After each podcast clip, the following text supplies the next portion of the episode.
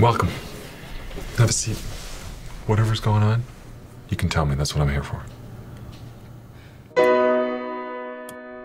You're relatively new to the company, I mean, I've been working here for nearly two months. and you're under a lot of stress.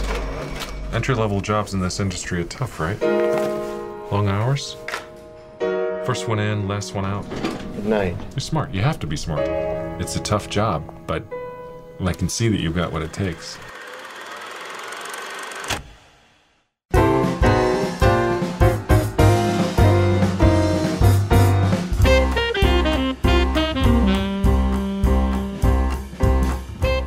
Bienvenidos y bienvenidas al podcast oficial de Cine Escondite. Mi nombre es Santi Obesiu Y yo soy Sofía Nadal.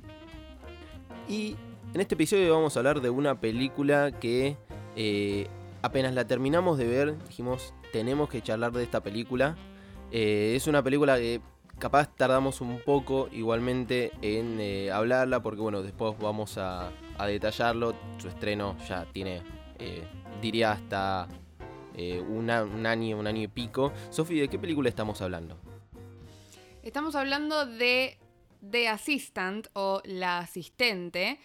Película que, como decías vos, sí se estrenó el año pasado, por lo cual estamos un tanto enojados que nos haya quedado afuera del eh, top 10 o lo que sea del top 3, ponele, de películas del 2020, pero que recién ahora se estrenó en Amazon Prime Video, lo cual nos da la excusa de venir a hablar de esta de este peliculón, porque la verdad es que nos encantó y por eso también estamos enojados de que nos haya quedado fuera del top 10. Eh, pero que encima su estreno en festivales fue en realidad en el 2019, pero eh, en los cines se estrenó en casi plena pandemia en enero de 2020. eh, así que nada, es complicaciones de un año pandémico en el cual encima, siendo Argentina, nos llegan el triple de tarde las películas, ¿no? Así es, en Argentina todavía no se estrenó, obviamente, bueno, hace casi, faltaría un par de meses para que se cumpla un año eh, sin estrenos en, salas comerciales en Argentina. Eh, esta película, como decías, es de 2019 porque se había estrenado en el Festival de Cine de Telluride. Y después de esto lo que pasa, el tema con los festivales de cine, porque tienen como un, eh, una cantidad de espectadores limitada, ¿viste? No todos pueden acceder a los festivales de cine, más un festival de cine que no es muy conocido eh, como el que estamos hablando. Y después cuando salen a las salas comerciales, o en este caso se estrenan en eh, plataformas de streaming, es cuando se empiezan a conocer. Hubo casos, ya lo charlamos en el cierre de- del capítulo de cierre del, del 2020. Eh, yo qué sé, Bad Education, The Buzz of Night, que se habían estrenado en el 2019, pero recién esas llegaron a las salas de cine casi al mismo tiempo que se estrenaron eh, en las plataformas de, de streaming. Así que bueno, acá hay como, como una polémica. Es decir, cuándo ya es vieja la película, cuándo se puede empezar a hablar. Igualmente nosotros estamos hablando a partir del estreno en Amazon Prime, que fue a principios de, de enero de 2020. 2021, perdón. Quería decir, 21, estamos en 2021, yo también me olvido todo el tiempo. Este año, el 2020, se pasó volando. Eh, pero sí, bueno, la verdad es un quilombo, siempre hablamos de lo mismo, no sabemos cuándo es el estreno oficial y demás, especialmente siendo que acá llega todo más tarde. Eh, pero lo bueno es que ya lo tenemos a mano eh, y nos da la excusa para poder hablar de esta película que nos encantó. De hecho, se suma a mi top 3, como mínimo, top 3 de películas del 2020 em, que está escrita, dirigida y producida por Kitty Green. Que, ¿Quién es Kitty Green? Santi, contanos qué hizo. Es una directora australiana. eh, yo la verdad no me sonaba eh, el nombre. Esta es su primera ficción, aunque después vamos a ver que no es tan ficción. eh, pero antes había dirigido solo tres documentales. El primero es Ukraine is not a brothel, desde 2000 año- dola- de la- perdón, del año 2013. The Face of Ukraine, Casting Oksana Bowl, es del 2015. Y el último es Casting John Bennett, del 2017, que este va a sonar un poquitito más porque se estrenó en Netflix. eh, que la traducción acá fue quién es eh, John Bennett, es sobre el caso de una, la desaparición de una chica, yo lo vi, es el único que vi de los tres, no me pareció una locura, pero bueno, me, me, gustó dentro de, de todo. Y de alguna manera todos tienen una mirada, digamos, eh, feminista, ¿no? Y creo que es una de las cosas para destacar de esta película. Sí, sí, ella está muy involucrada con todo lo que tiene que ver con el movimiento feminista, con la denuncia de estas problemáticas, que ya metiéndonos un poco en la trama, medio que esta película se vendió como la primera película del caso Harvey Weinstein, ¿no? Eh, como vamos a ver un poco más adelante, cuando ya empecemos a hablar con spoiler, hay bastantes similitudes entre el caso y lo que muestra la película. Y para eso Kitty Green investigó y entrevistó a muchísimas, muchísimas mujeres en, en puestos de trabajo así explotadores y con, con jefes abusivos. E incluso más de 100 personas, eh, incluyendo gente que había trabajado en The Weinstein Company, porque lo quería hacer como un relato súper realista, ¿no? Y creo que se nota en la película. Y ya desde el póster podemos ver a la protagonista, así de, de, perfil, que es Julia Garner. Después vamos a hablar un poco del elenco. Y de fondo se ven como fotos medias blurriadas eh, de chicas que son ese tipo de foto casting, que es como la foto eh, carné, digamos, pero con una pose más de como de perfil o, mejor dicho, posando. Eh, y eso me parece muy fuerte, porque es una de, las fotos eh, que supuestamente se mandan al casting y hay mucho esto de casting, lo hubo, o sea, se va a ir mostrando de, alguna manera en, la película. Y volviendo a Julia Garner, eh, vos, Sofi, la conocías de antes, a mí me sonaba de algún lado, yo no había visto las películas o las series, mejor dicho, las series en las que ella estaba, yo acá tengo anotado que estuvo en los cast de dos películas de La ventaja de ser invisible y en Sin City. La realidad es que no las, no las vi, pero a mí me pareció excelente la actuación de ella en la película. Sí, yo la sigo desde Ozark, la tengo acá. Eh, realmente en Ozark para mí se destaca de una manera increíble. Eh, ya se nota que es muy buena actriz, de hecho ganó un, Emmy hace unos años. Em, y para mí ya es una chica que tiene muchísimo futuro. Todo lo que ella haga me, encanta. Em, y por eso le tenía mucha confianza y en esta película no me decepcionó porque realmente su actuación es increíble.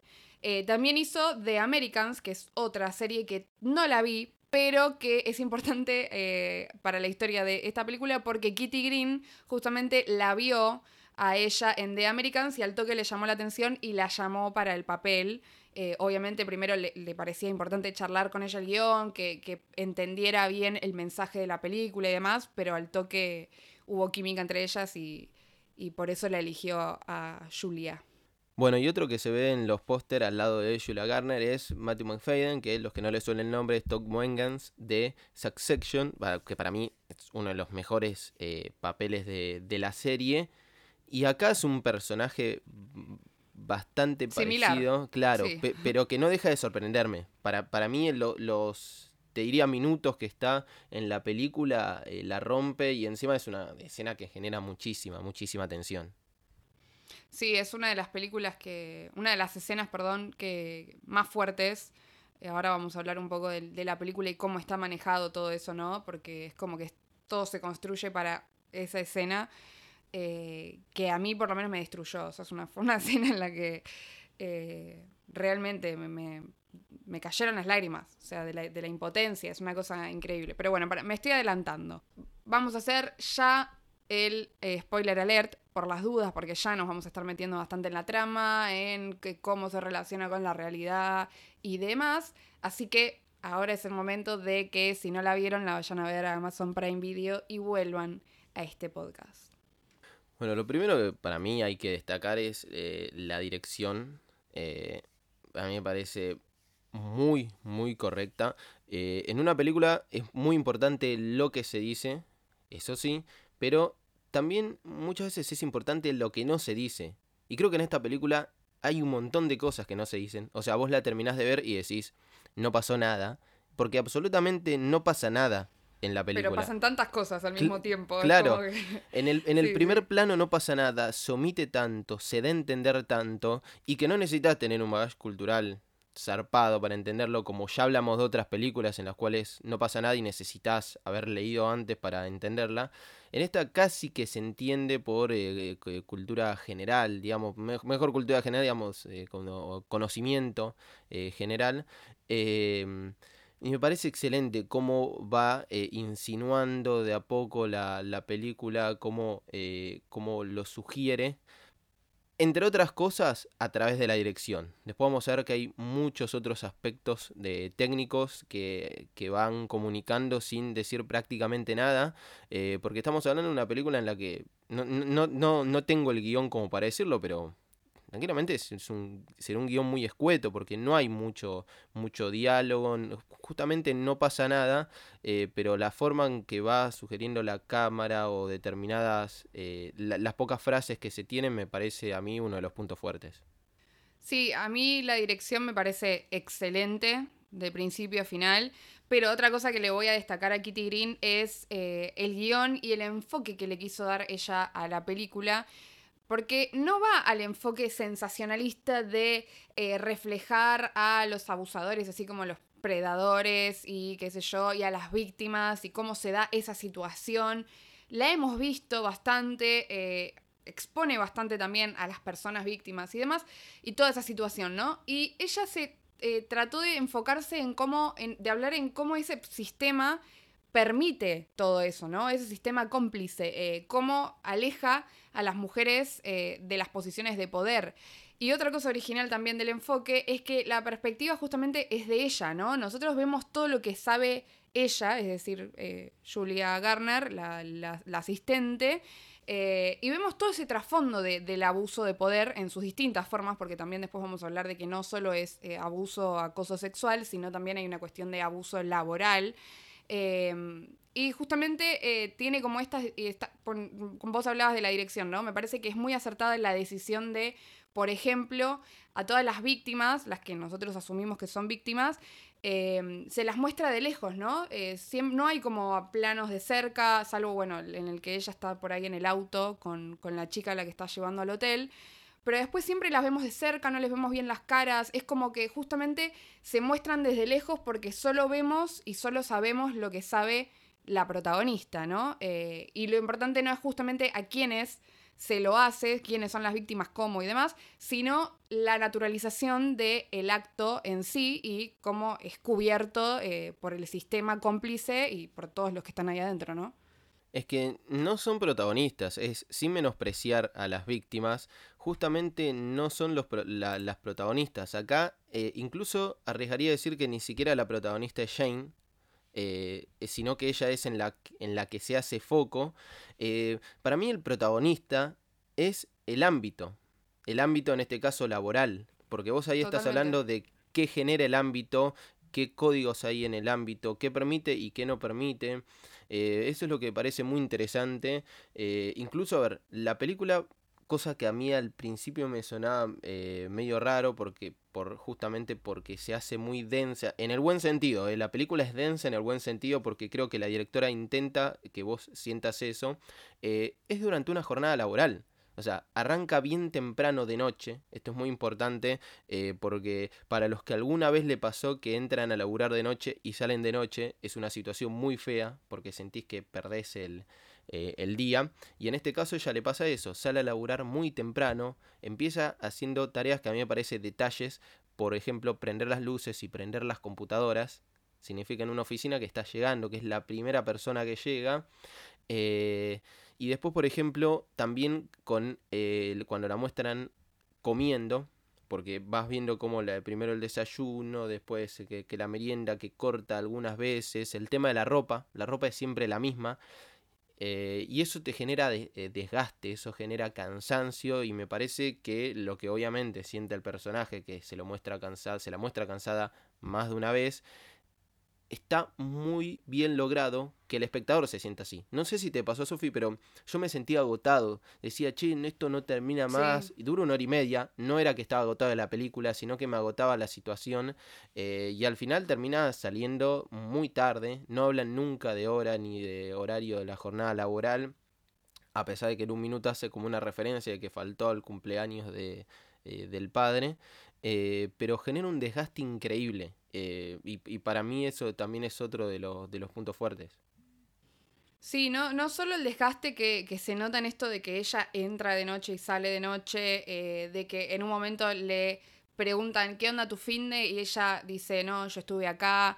eh, o sea, la mina no tiene 10 minutos libres, sino esto también que vos decías, ¿no? Cómo se siente la hostilidad del ambiente de trabajo, realmente traspasa la, pantalla, uno se siente incómodo eh, con toda esta, ambientación, este, este lugar horrendo en el que ella no puede ni hacer ruido, tiene que hablar bajito cuando habla por teléfono, hay silencio, pero al mismo tiempo hay ruido de fondo. Creo que en esto juega mucho lo que, lo que tiene que ver con la decisión de que todo es sonido ambiente, digamos, no hay, eh, no hay música, no hay nada. Eh, y que eso suma mucho a, cómo se forma esta ambientación, ¿no? Eh, pero sí, claramente para mí acá se separa un poco de la crítica en, términos de temática de género y hace otra crítica a lo que tiene que ver con la explotación laboral en general, ¿no? Esta idea de, bueno, sos nueva, derecho de piso, tenés que hacer un millón de horas extra porque si no se te termina la eh, carrera y encima nos tenés que agradecer porque nosotros te estamos dando una oportunidad increíble y no sé qué, digo, y me parece que está buena la crítica en el sentido de que no tiene que ver eh, con género, sino que a cualquiera le puede pasar en cualquier ambiente laboral eh, y no solo en la industria cinematográfica, sino en cualquiera, ¿no? Eso también me pareció muy bueno, que la película no se queda en un solo aspecto, a pesar de que la temática central y lo más importante a tratar es el tema de los abusos sexuales en ambientes laborales, en este caso, porque se está focalizando ahí, me pareció muy interesante eso, de cómo el, el abuso, pero laboral, no necesariamente sexual y no necesariamente capaz, en este caso es una mujer, pero ahí creo que no discrimina el género, de esta nueva moda del puesto laboral multitasking y el que sabe hacer todo, viste que es un puesto laboral y tiene que cumplir 30.000 tareas y ella es la que limpia, la que manda mail, la que contesta el teléfono, la que eh, tiene que, enseñarle a las demás eh, personas cómo, cómo trabajar. Cuida a los eh, nenes, va a la tintorería a buscarle la ropa, lava los platos, todo. Eso, eso también me parece eh, muy, muy, importante. Creo que fue una de, de las cosas que, que, me llamaron la atención al principio y dije, che, ese, es todo. Para ese puesto tipo secretario o asistente que hace todo tipo de, de cosas. Y después de tal de la cultura del silencio, justamente vos lo, lo, decías de la complicidad y eso, se muestra mucho de estas escenas, a pesar de que es una película muy silenciosa. O sea, hay pocos momentos en los que molesta o el sonido pasa a, un primer plano. Se muestra la complicidad ahí entre los otros dos compañeros, los otros dos eh, asistentes, vendrían a ser, eh, como entre ellos ya tienen un código que lo conocen un poco más al jefe, pero no es solo conocerlo, sino es conocerlo y eh, omitirlo, dejar pasar, dejar que, estas situaciones se, se, perpetren. Totalmente, totalmente. Hay una, mm, una, una, crítica a la cultura del silencio y a la complicidad pura, e incluso hasta la justificación, ¿no? Porque hay momentos en los que hay comentarios del estilo de bueno, quédate tranquila porque la chica, haciendo referencia a un abuso que se sabe que está pasando en ese momento en la misma oficina del tipo, en un piso más arriba, em, quédate tranquila que ella va a sacar más provecho de esto que él, ¿no? Esto de echarle la no solo echarle la culpa a la víctima, sino de justificar el acto en sí mismo eh, y decir, bueno, no importa, a ella le va a venir bien porque le va a hacer un favor, la va a hacer entrar en la, en la industria. O sea, en qué cabeza cabe eh, y cómo está naturalizado todo eso en ese ambiente de trabajo. Claro, se plantea ese juego de win-win, de decir, bueno, eh, ganan los dos, o sea, vos ganás un puesto laboral y el otro gana de, otras cosas, cuando realmente no es así, realmente hay una situación de, eh, abuso no solo sexual, sino abuso de poder, que es el, foco central de la película, y también hablando tanto del jefe, el jefe, el jefe, lo que a mí me encanta, o sea, de la película, también lo que más destaco, es que no solo se omiten eh, situaciones o palabras, sino que se omiten eh, nombres, digamos. Están todos con rótulos. Es, el título es la asistente y él es el jefe. Y me parece muy importante, más tomando en cuenta que decías que ella se basó en el caso de, eh, de Harvey Weinstein, porque no, no hace falta decir ni que es él, ni que es el director de Fox News, ni que es algún directivo importante de una empresa, porque no es el jefe, es uno de los jefes que eh, se encuentra involucrado con una de las asistentes en uno de los casos. Esto te habla de que nos basamos en un caso, pero está hablando en nombre de varios casos. Y esto de no ponerle nombre, eh, volvemos a lo mismo, a lo de omitir datos, me parece un detalle a mí eh, muy lindo. Sí, totalmente, yo me anoté lo mismo, eh, me parece la decisión más acertada y vuelvo a lo mismo, ¿no? Yo antes de ver la película no miro trailers por lo general, si puedo evitarlos los evito, ya sé que laburo de esto, pero trato de ver lo menos posible porque me gusta mucho sorprenderme con las películas. Y en este caso yo no había leído mucho, no había visto el tráiler, sí había leído una vez un titular que decía eh, la asistente, la primera película del caso Harvey Weinstein.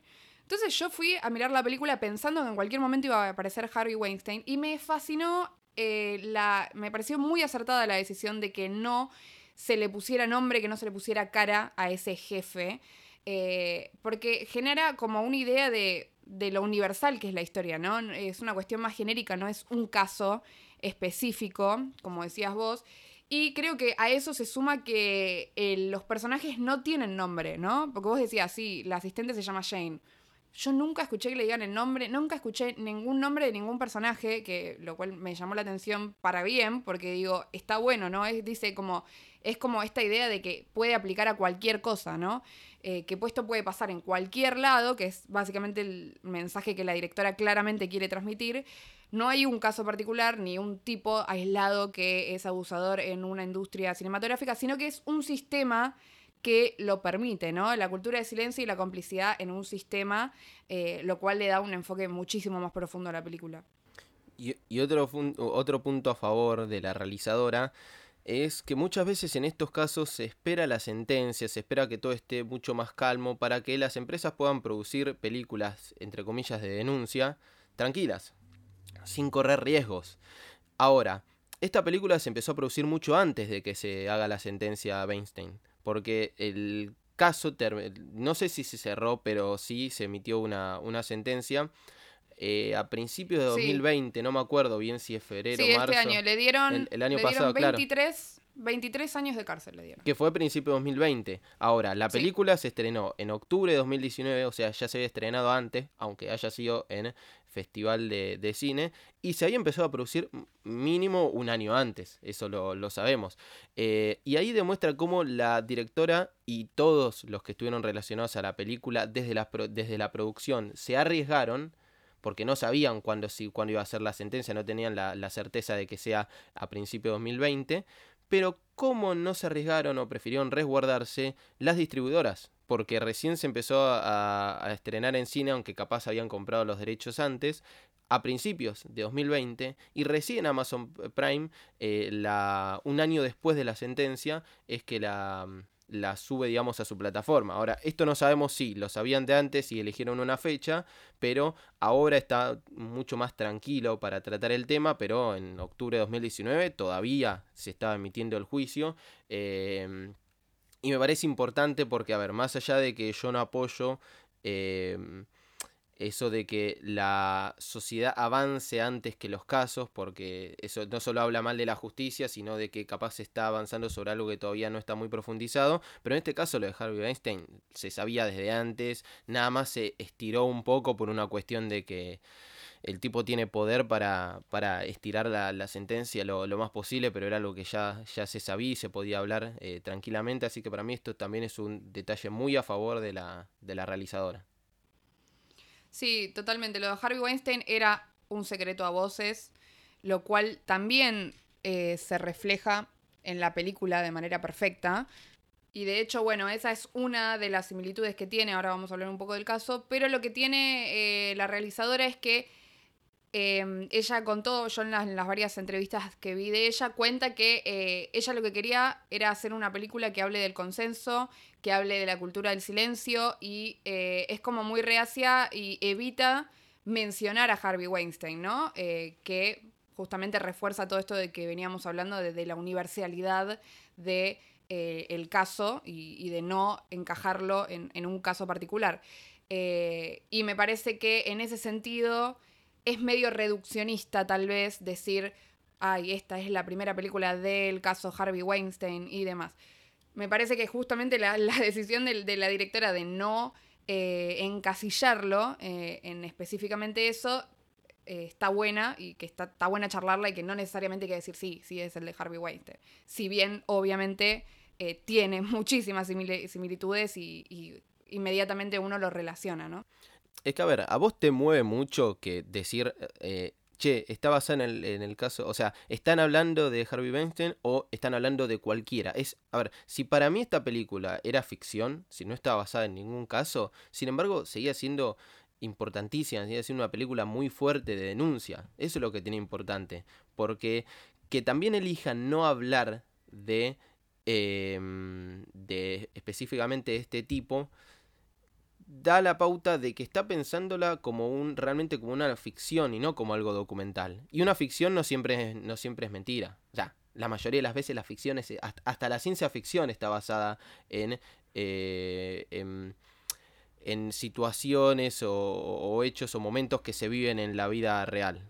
Entonces esto me parece muy importante. Decirle esto no me importa en quién se haya basado, esto es algo que pasa. Y también, de, volvemos a lo mismo, decir es un jefe, decirle el jefe, te da la pauta de que lo puedes identificar con cualquier caso. Y no solo con los conocidos, porque esto es algo que se sabe que a la luz salen nada más los casos conocidos o los más eh, alevosos, digamos, pero hay un montón de casos de, abusos eh, que no, no, son registrados, justamente por lo que pasa con la escena que tiene con Máxima Faden, que es una de las que vos hablas de que había aparecido muy fuerte, y ahí me parece de la complicidad y em, la, estructura que hay arriba de todo habla de que este es un problema sistemático, porque todo funciona como un sistema. Y sabemos que eh, si, esto no, si este problema no fuese estructural, sería mucho más fácil de desarmarlo.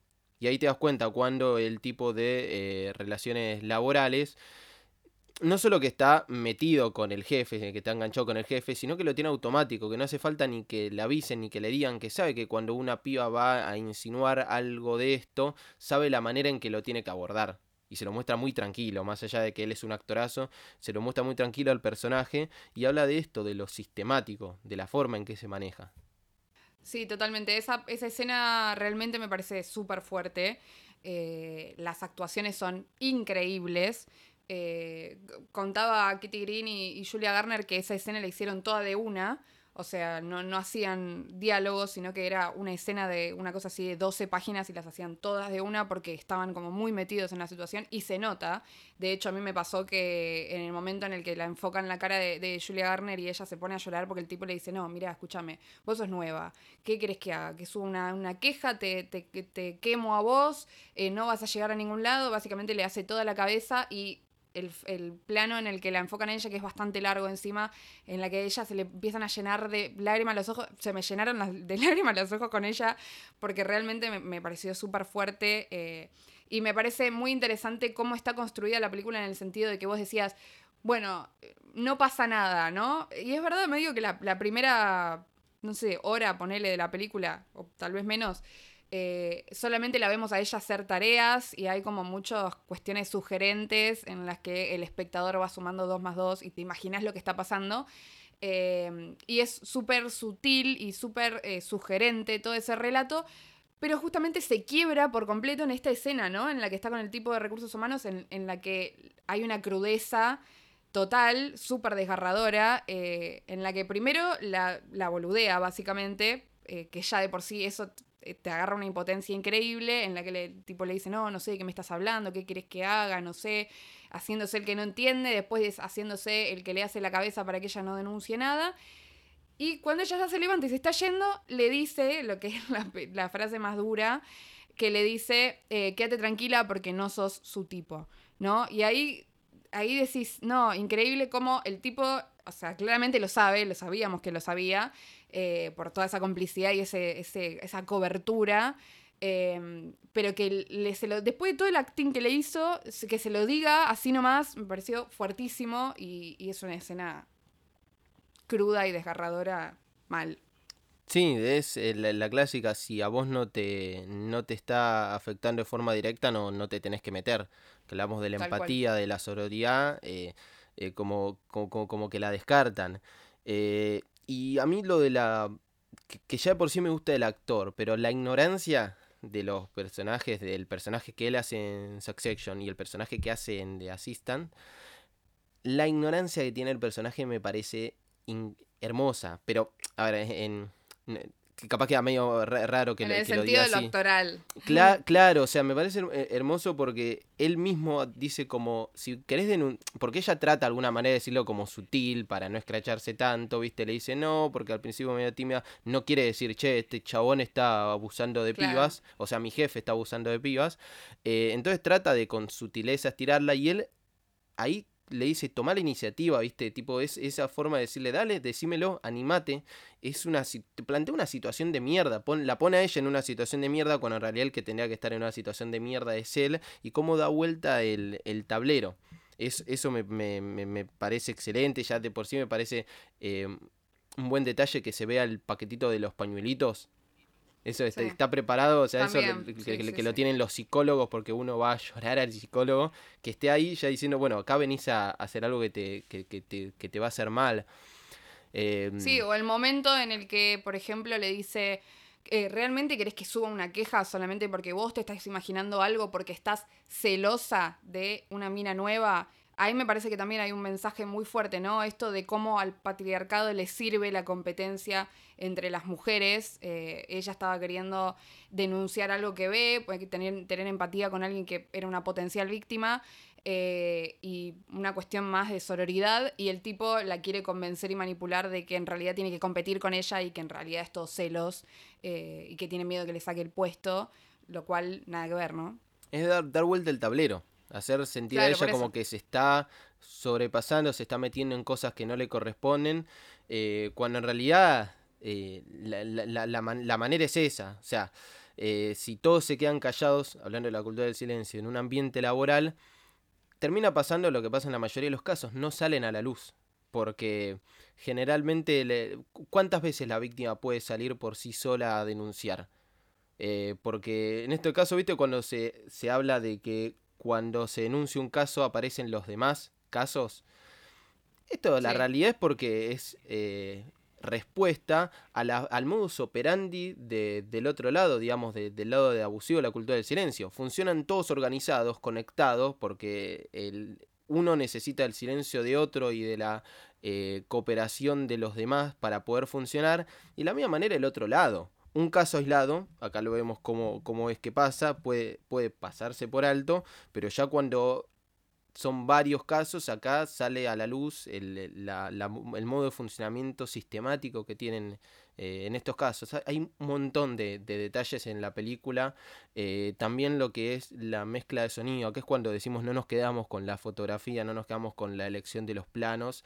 Eh, la mezcla de sonido también me parece excelente porque lo hablábamos antes de, arrancar el podcast, Sofi, que no escuchamos banda sonora y si la hay es muy, muy eh, baja, no, no, no se escucha música, sino que es todo sonido ambiente muy bajo y le presta, o sea, le da muchísimo protagonismo, irónicamente, al segundo plano sonoro. Todo lo que pasa en un segundo plano sonoro, la radio, las voces de fondo, las risas de fondo, todo eso se vuelve muy importante. Pero eso es porque la película se mantiene con un nivel, no quiero decir de silencio, pero con un nivel sonoro tan plano y tan eh, carente de eh, sonidos que pasen a un nivel eh, eh, que, ganen protagonismo, que casi todos los sonidos están en el mismo nivel. O sea, mientras ella está hablando con los compañeros o, está hablando por teléfono, se escucha de fondo las risas de el jefe con una de las chicas con la que estaba haciendo el, el casting. Sí, sí, eso es muy fuerte en ese sentido, como hablábamos, ¿no? De, de- de la hostilidad, cómo, cómo traspasa la pantalla por, por esta decisión de que es la gran mayoría de sonido ambiente. Eh, y me quedé con algo que me parece que también tiene que ver con el detalle que vos habías dicho por ahí de acercarle los pañuelitos, que es lo rutinario que es todo, ¿no? Porque se nota que claramente ella no fue la primera que se acercó a hablarle a él porque nota cosas. Eh, incluso tal vez se le hayan acercado víctimas y la hayan tapado, le hayan pagado, lo que sea, ¿no? En ese sentido se nota que el tipo tiene un speech armado que dice, bueno, ya sé cómo tengo que actuar, tengo que decirte esto, esto y aquello. Y otro, otro, otra característica que demuestra esto de lo rutinario y de, de lo sistémico, como decías vos, eh, que también me parece bastante fuerte, es la parte en la que ella vuelve eh, instantáneamente, le suena el teléfono al jefe que ya se enteró en menos de minutos. Y eh, lo rutinario de, bueno, dale, escribime un mail, tipo, para que quede registrado y encima, mientras ella escribe, se acercan los tipos atrás, los, compañeritos, bueno, ponele esto, ponele aquello, no sé qué, y ella destrozada, realmente le enfocan la cara en ese momento también me puse a llorar de nuevo porque dije, es, es una impotencia increíble es luchar contra el sistema. Cuando vos llegás y algo está armado, uno cuando entra en un laburo eh, cuesta, ¿no? Tenés que pagar derecho de piso y cuesta meterse en la estructura de ese sistema. Porque, a ver, hay un sistema laboral enorme y después cada trabajo o cada empresa tiene su, su forma de trabajar, su estructura. En este caso habla de algo más macro y de algo más micro de que pasa en esa empresa, que ni, siquiera sabemos el nombre, pero justamente como decías vos, Sofi, todo está funcionando de manera mecanizada. Cada uno de los de los eh, de las partes de este mecanismo sabe cómo funcionar y está interconectada a otra parte. Porque instantáneamente saben que cuando hay una denuncia, este lo tiene que negar, la tiene que hacer sentido. O sea, estoy hablando del, tipo de, relaciones eh, laborales o recursos humanos. Tiene que eh, responder de tal manera, después le tiene que mandar un mail, porque lo del mail también era algo que me parecía. Digo, ¿qué nivel de morbo puedes tener para obligar a una persona que te mande un mail? Digo, que estamos en, en los años 90 por el tema del mail. Y andás a ver por qué. Capaz también habla de, de, un morbo de, del, jefe. Y no solo eso, sino de te obligo a hacerlo. Te obligo a hacerlo y te digo cómo hacerlo. Porque viste que le dicen, no, tenés que ponerle tal cosa. No te voy a volver a decepcionar, estoy arrepentida. No me acuerdo qué otras palabras clave le hacen decir.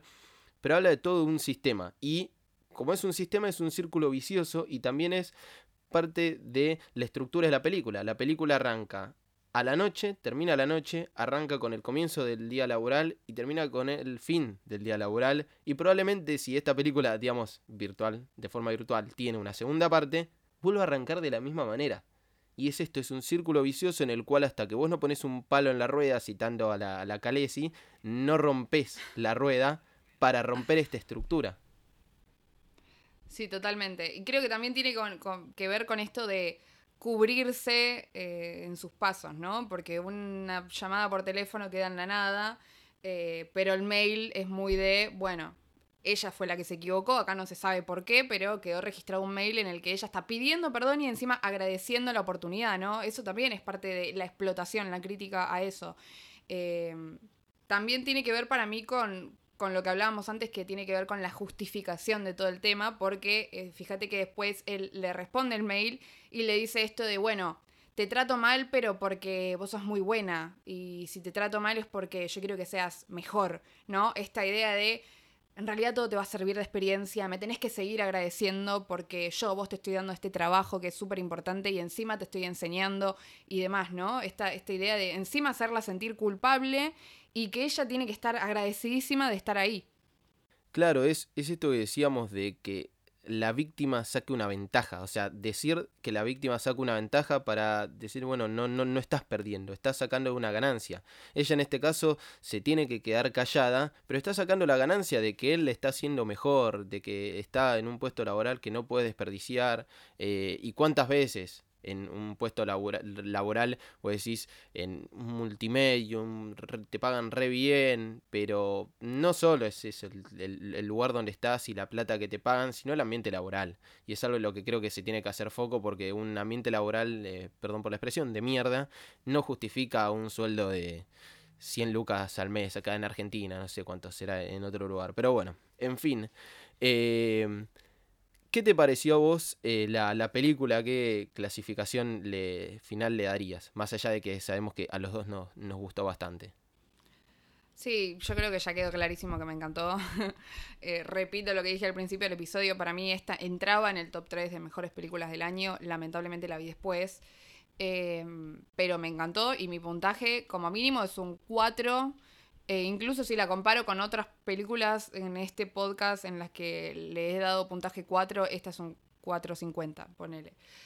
Así que sí, me gustó mucho y, me parece, eh, eh, destaco mucho lo original del enfoque, de no mostrarnos de nuevo la situación incómoda de acoso, de intento de violación y de exposición de la víctima, sino de mostrar el sistema, que hay un sistema de atrás que lo permite, no solo es el tipo, sino todo lo que conlleva la cultura del silencio y la complicidad.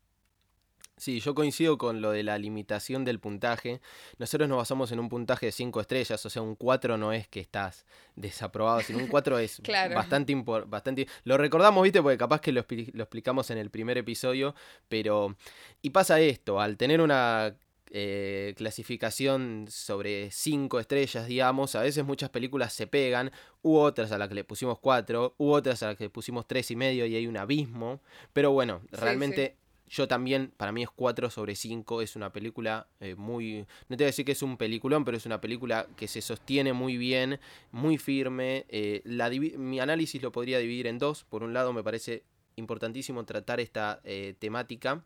En primera instancia, tratarlo y después cómo se trató, la forma en que se llevó a cabo la película. A mí me pareció excelente, desde la dirección de ponerte planos cerrados eh, para encerrar a la, a la protagonista, desde la mezcla de sonido que me parece no me acuerdo de haber visto una película que le dé tanta, pero tanta prioridad al segundo plano sonoro de las voces en el fondo y que le tengas que prestar tanta atención y que sea tan importante para la trama central. Eh, y no es una temática fácil de, de abordar, así que para mí es un 4 sobre 5 por el tema y por la forma en que se abordó el tema. Em, Totalmente, los recursos, aparte, perdón, quiero resaltar eso también, de el poder de, de lo sugerente, ¿no? De no mostrarlo explícito, de eh, el arito, la colita de pelo que ella encuentra, la chica que lleva al hotel, ni siquiera lo vemos al jefe, me parecen todas decisiones archimega acertadas y, y que los recursos y los elementos que ella utiliza para contar esta historia eh, están muy bien. Y hablando de eh, decisiones que se toman y la forma en que se lleva a cabo, eh, en que se aborda un, tema, eh, la película que tenemos en este caso como doble de riesgo que nos trajo Sophie, trata también una temática muy importante, parecida, mucho más reducida, pero capaz que no estuvo muy bien la forma en que se llevó a cabo, ¿o no? Sí, eh, me pasan cosas con esta película, pero me parece que es la doble de riesgo más obvia y me parece que en ese sentido está bueno verla, si bien tengo bastantes críticas a la película, está bueno verla para comparar la forma de contar eh, sucesos similares, ¿no? Eh, y de, atravesar estas problemáticas que son súper necesarias, del enfoque que sea, son muy necesarias. La doble de riesgo del día de hoy es El Escándalo, eh, o Bombshell, película del 2019, dirigida por Jay Roach y guion de Charles Randolph. Lo importante no es qué, más hicieron, sino que lo importante es que son tipos, que me parece importante resaltarlo porque eh, es algo que se nota eh, al principio, ¿no? Cómo esta película de asistente, de Assistant, está realizada por mujeres. Y en este caso se nota que hay hombres en la producción y se nota en la película, ¿no? Está protagonizada por Charlize Theron, em, Margot Robbie y Nicole Kidman.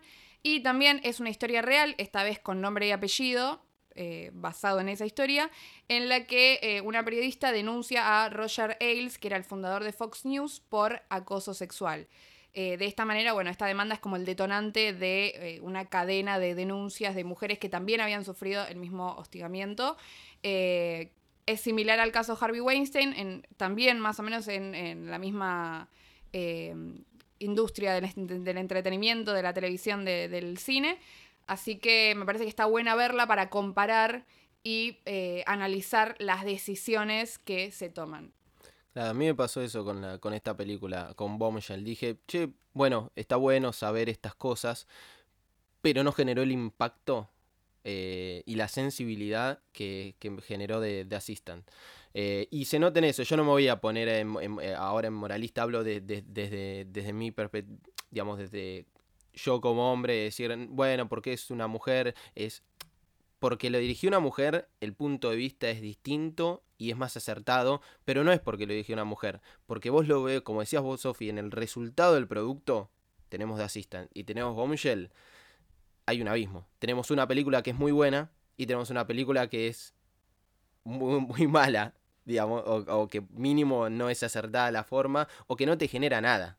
Es eso. Hay una Sí, película o en la que pasa... Tal vez quiere transmitir cuestiones y críticas de género, pero que al no vivirlas tal vez en primera persona o, eh, o no tener tan claro cómo se manejan esas situaciones, quiere transmitir una cosa y termina transmitiendo algo tal vez un, un tanto más conservador, ¿no? Como creo que cae en ese, en ese juego. No voy a spoilear igual, vayan, veanla, critiquenla, tal vez la amen, tal vez no.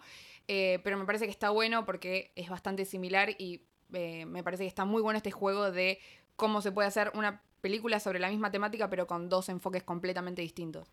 Claro, no, no sabemos si eh, Kitty Green fue eh, víctima, digamos, de, de abuso laboral o abuso sexual, pero obviamente está mucho más cerca eh, que un hombre para, para abordar la película. Más tomando en cuenta lo que dijiste vos, que es un equipo de mujeres, no es Sí. una Y mujer. que también se informó más, ¿no? Eso, como yo mencioné antes, eh, entrevistó a más de 100 personas, más de 100 mujeres que estuvieron en esta situación. Eh, los, los realizadores de El Escándalo o Bombshell ni siquiera se pusieron en contacto, por lo que entiendo yo, eh, con las víctimas reales de este caso real.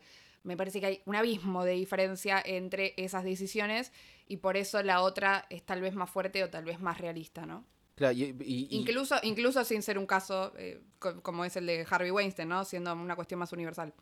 Claro, eh, a ver, tenemos Bombshell en donde pasa muchísimo, pero no dice nada, no transmite nada. Y la cinta de donde no pasa nada, no pasa absolutamente nada y dice un montón. Acá tenés una de las ironías de- del cine donde vos decís, eh, no nos vamos a poner del lado de que nada, aguante la- las películas eh, independientes, la- las que no pasa nada.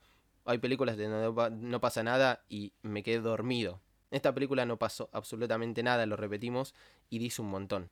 Así que nada, eh, punto a favor para Assistance, eh, punto en contra para Bombshell, que bueno, vayan a verla porque está bueno para comparar, ¿eh? Es- Esto, Sí, sí. a ver, nosotros siempre, eh, y creo que, que- que lo dijimos más de una vez, cuando nos gusta algo lo recomendamos, cuando no, no nos gusta algo no decimos no vayan a verlo.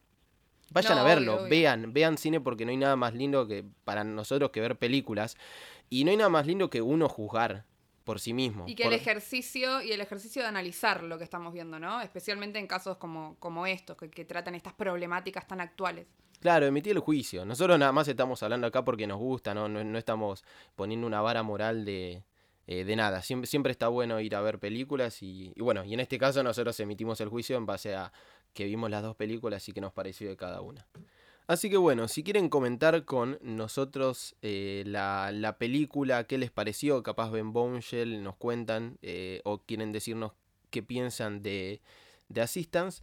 Eh, Sofi, ¿a través de qué redes sociales se pueden comunicar con nosotros? Nos pueden encontrar en Facebook, Instagram y Twitter. En Twitter estamos como arroba cineescondite y en Instagram como arroba cineesconditeoc. Además de contarnos nuestras, eh, sus opiniones que realmente nos interesan un montón, eh, también estén atentos porque hay novedades, hay sorteos y hay de todo. También pueden entrar al canal de YouTube donde van a encontrar especiales sobre directores, análisis de filmografías, lo mismo que nosotros hacemos acá con eh, varias películas, también se analizan en el canal de, de Cine Escondite y obviamente todos los trailers subtitulados eh, para lo que se viene ahora, esperemos que este sea un año con, con, mucho, con mucho cine. Y por último, también entren a la página web de Cine Escondite, www.cinescondite.com, donde van a poder encontrar todas las últimas noticias sobre cine, que parece que vuelve, pero está en suspenso, eh, series, críticas y también notas especiales. Sí, eso es otra de las cosas que, que tenemos que charlar. Salió hace nada eh, de lo que estamos grabando ayer el protocolo para la vuelta al cine, pero todavía no se sabe si va a volver. Estamos nosotros con muchas ganas de poder volver eh, a ver cine eh, sentados No la queremos quemar. Claro, no, no, no. Está el protocolo nada más. Esperemos que, obviamente, que mejore en general la situación sanitaria. Pero bueno, una de las deudas que, de, de, digamos, de las actividades que tengan que retornar era esta. Pero bueno, por último, y eh, por eso no menos importante, a nosotros dos, ¿dónde nos pueden seguir? A mí me pueden encontrar en Instagram y en Twitter como arroba sofanadal. Y a Santi lo pueden encontrar en Twitter y en Instagram también como Santi Obesiuk con Z y K al final. Esto fue el podcast oficial de Cine Escondite. Muchas gracias por habernos escuchado y nos encontramos en el próximo capítulo. Buenos días, buenas tardes, buenas noches.